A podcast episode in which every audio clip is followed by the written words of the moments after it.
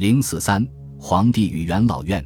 元首制时代，罗马军事力量的组织与部署，由骑士等级官员、奴隶与皇室贝氏奴臣仆组成的皇帝秘书处及其结构与势力的增长，行省管理和皇帝领地的合并与扩充，罗马公民的权利与机运扩展到意大利之外。所有这些内容都将在第二十二章加以论述。这里需要说明，在所有上述领域，奥古斯都已打下了坚实基础。于是，他的继承者得以在此基础上加以建设。但正所谓“条条大路通罗马”，到奥古斯都死亡时，新的思路与新的预期已经在罗马成长起来了。公元前五年，奥古斯都在时隔近二十年后再度出任执政官。他的两个同僚的姓氏凯撒与苏拉，为这一任期增添了光彩。这以后几乎每年都会有四名执政官，他们两人一组，连续任职。这种方案在此后一直延续。这一年，距阿克星战役已有一代人时间。这一事件标志着新意大利人的到来，以及共和国旧贵族的急剧没落。此时，元首在任命最高行政官员方面的决定性影响，实际上已势所必然，亦被广泛接受。元首必须在前大法官与前执政官中挑选行省总督与军团将领。元老院主持以及行政长官，因此，在这个有限的罗马显贵圈子里，元首的关照可谓至关重要。自然，元首也有义务关照他们。元首无需直接指定公共行政官职，因为无此必要。而且这样做在政治上亦不明智。他只需在合法政治框架内说些应酬之词，元首的公司下属自会通过间接手段把事情办好。只是提比略在位时，元首的手腕欠灵活，亦缺乏合法性。提比略确实于公元十五年把选举权移交给元老院，以提高效率。这样一来，公民大会仅剩下了仪式性功能。不过，此时公民大会在立法方面也已不再承担有效职能，因为现在立法活动实际上是指元老院颁布法令以及皇帝发布敕令、诏书与章程的活动。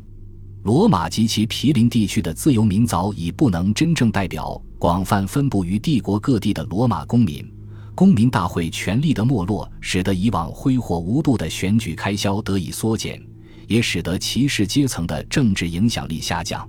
司法变革同样对骑士阶层荼毒不浅。在奥古斯都去世前，政治上重要案件的审理往往要由元老院组织的高等法院旁听。不再像共和国后期与奥古斯都执政前期那样由混合法院旁听，而到了克劳迪乌斯时期，元首的独立最高司法权责被频繁行使。在提比略统治的后半阶段，年迈的元首离开罗马，前往康帕尼亚，然后又去了卡布里岛。此后直到去世，提比略一直利用书信与听命于他的代理人实施统治。该现象使得元老院的实际从属地位及其软弱无助暴露无遗。在编年史前几卷，塔西佗常常强调并谴责元老院成员的奴性与谄媚，他们缺乏后来欧洲贵族那种世袭自足的实力基地，亦无强有力的选区支持，自无力抗衡皇帝们的权势和庇护权。他们明白，所谓两头政治的说法只不过是方便的虚构。因此，明智的选择跟皇权合作。那么，对于现实存在的或潜在的误用或滥用皇权现象，人们能否期望存在其他制衡力量？元老院在政治体制中占有重要地位，并因控制高等法院而在司法方面拥有新权利。元老院还负责意大利与公共行省的众多公务，并且国家的最高官职几乎全部被元老包揽。实际上，这些职位一向由元老等级垄断。此外，元老们还与重要友人联系密切，这些人是元首的密友，有能力向元首进言。作为重要议会机构，元老院有着五百年漫长的独立岁月，其存在确保了罗马城邦与罗马帝国的成功。因此，不难想象，即便对元首的批评只能通过私人宴会和密友聚会小声传递。元老院一直是反对派希望的焦点。在尼禄统治早年，特拉塞亚派图斯之类的元老智囊们尚存有的独立希望，但最终元老只得对现实妥协。当精选的决策人在别处达成协议时，他们在元老院中发表连篇累牍的空话；当最后决定权出于个人而非无知大众时，他们却热衷于无尽的高谈阔论与公共集会。尽管如此，皇帝还是主要依靠元老院管理国家。因为，除非皇权建立在元老们的赞成或默许之上，没有哪个皇帝能真正感到安全。元老院从未丧失自身的团队精神。对于那些被认为滥用其最高权力的皇帝，元老院是敌视的。塔西佗在《阿格利可拉传》中所表达的，确实是作者本人的哲学见解。即便在暴君统治之下，也存在伟人，而且责任心与谨慎的美德。再加上充沛精力与奋发有为，可以造就伟业。其无上的光辉丝毫不逊色于那些殉道者的业绩，而殉道者所选择的危险道路与壮烈死亡，却对共和国没有益处。元老院的疲软可能远超过奥古斯都的期望。奥古斯都曾不止一次试图缩减元老院规模，使其能真正有效运作，但最后因阻力太大而作罢。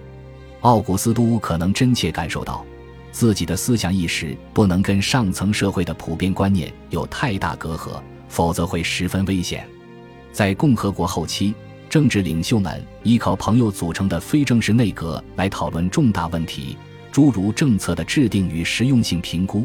这一时期不断变化的政治格局留下了各式各样的经验，他们是被整合进奥古斯都统治机制，而并非自动完成的。公元前四年之前，奥古斯都有时会组建一个委员会，以协助元首准备元老院事务。委员会成员任期半年，包括两名在职执政官以及其他行政官员各一名，以及抽签选出的十五名其他元老。成员的随机性及其相对非正式性，使该委员会本可成为很有用的互动机制。